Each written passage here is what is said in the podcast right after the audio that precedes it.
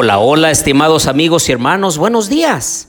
Me da gusto saludarlos en esta mañana. Les habla su amigo y hermano Marcelo Ordóñez. Los invito a orar. Querido Dios y bondadoso Padre, alabado sea tu nombre, Señor, en esta mañana. Vemos como el agua cae del cielo a la tierra, como el deseo que tú tienes de derramar tu Santo Espíritu sobre cada uno de nosotros. Te pedimos, Señor, que nosotros podamos buscarte hoy de todo corazón. Acompáñanos en nuestro estudio. Lo pedimos en el nombre de Jesús. Amén. Abran por favor su Biblia en Mateo capítulo 27. Este capítulo es uno de los más tristes de toda la Biblia, porque Jesús, el Hijo de Dios, aquel que había venido para salvar al pueblo de sus pecados, aquel que vino del cielo a la tierra dejando la gloria, la adoración, la honra de los ángeles en el cielo. Decidió venir a esta tierra miserable. Y es que a los suyos vino y los suyos no lo recibieron. Y aquí está la narración de los últimos momentos de la vida de Jesús. Uno de sus más cercanos lo traicionó. Otro, que había dicho que incluso iba a morir con él, lo había abandonado. Y entonces los principales sacerdotes y los fariseos, aquellos que eran guardianes de la ley de Dios y que eran los responsables de la vida espiritual del pueblo, en lugar de haberlo reconocido como su Señor y su Dios, lo estaban entregando para morir en la cruz del Calvario. Recuerden que Mateo le está hablando a la comunidad judía y también a todos nosotros para que creamos que Jesús, el que vino del cielo a la tierra, el que dio sus enseñanzas, el que amplió la ley, el que estaba interesado por el pueblo y por el mundo, era el Hijo verdadero de Dios. Y entonces él dio al menos en este capítulo dos razones. Dice el versículo 9, así se cumplió lo dicho por el profeta Jeremías cuando dijo, tomaron las 30 monedas de plata, precio del apreciado, según precio puesto por los hijos de Israel, y las dieron para el campo del alfarero, como lo ordenó el Señor. El versículo 35 también. Cuando lo hubieron crucificado, repartieron entre sí sus vestidos, echando suertes para que se cumpliera lo dicho por el profeta. Repartieron entre sí mis vestidos y sobre mi ropa echaron suertes. Así que los principales sacerdotes, después de haber encontrado a Jesús digno de muerte, lo llevaron ante Pilato porque los romanos gobernaban Judea en aquel entonces y el pueblo judío no tenía autoridad para asesinar, para matar a una persona.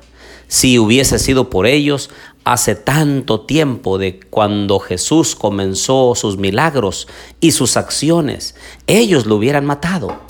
Pero como no podían, hasta ahora entregaron a Jesús ante Pilato y le dijeron, este hombre es digno de muerte. Claro que Pilato sabía que lo entregaban porque le tenían envidia.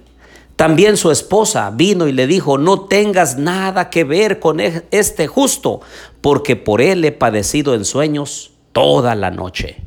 Pero era tanta la presión que Pilato finalmente tuvo que tomar un poco de agua, lavarse las manos y decir, inocente soy de la sangre de este justo, allá vosotros.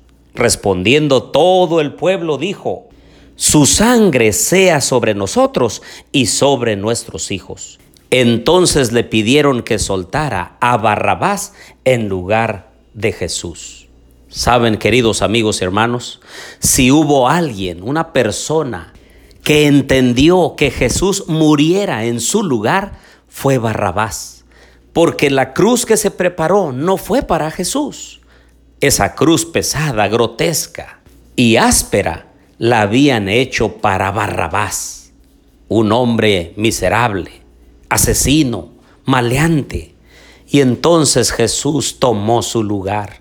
Queridos amigos y hermanos, hoy entendemos que Jesús también tomó nuestro lugar.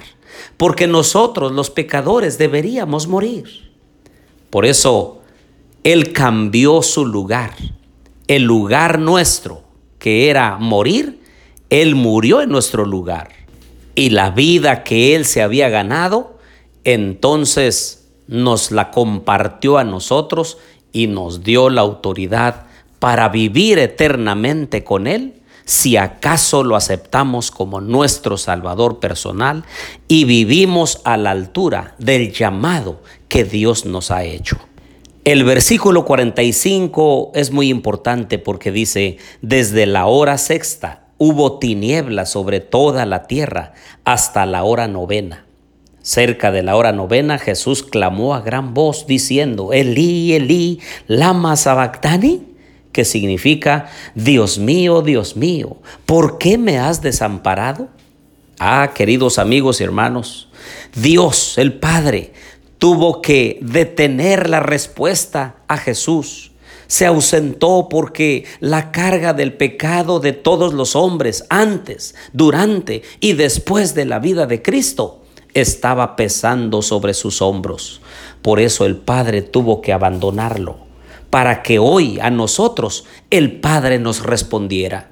A Jesús le tuvo que dar la espalda por el pecado que él estaba cargando de todos, para que ahora a ti y a mí Él nos dé su rostro, esté al pendiente de nosotros, nos perdone cuando clamamos a Él, esté al pendiente de nuestras circunstancias, de nuestras necesidades. Él está con nosotros en nuestras angustias, en nuestros temores.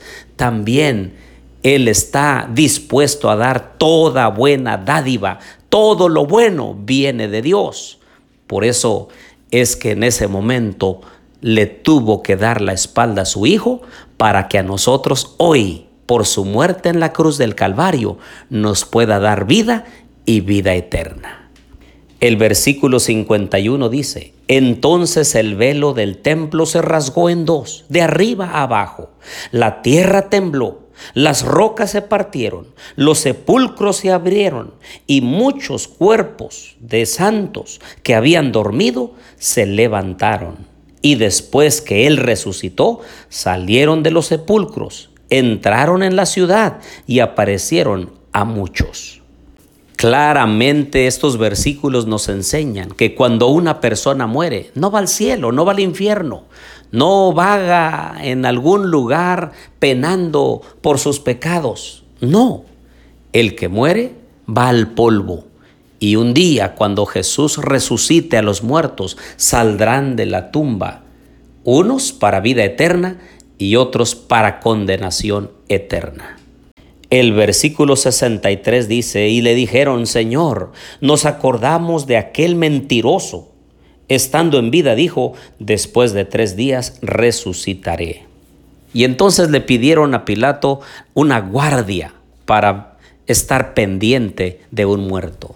Y qué bueno que lo hicieron así, porque el día de mañana veremos cómo el Señor no pudo ser contenido por la muerte ni por la tumba, porque el Señor vive, el Señor resucitó para gloria de Dios y para salvación nuestra. Oremos. Querido Dios y bondadoso Padre, ayúdanos Señor en este día a andar de acuerdo a tu voluntad. Ayúdanos a ser obedientes Señor. Ayúdanos a tomar a Jesús como lo más precioso en nuestra vida porque Él nos ofrece la salvación. Ayúdanos a vivir de acuerdo a su voluntad. Bendición te pedimos para nosotros y nuestras familias en esta mañana, en el nombre de Jesús. Amén.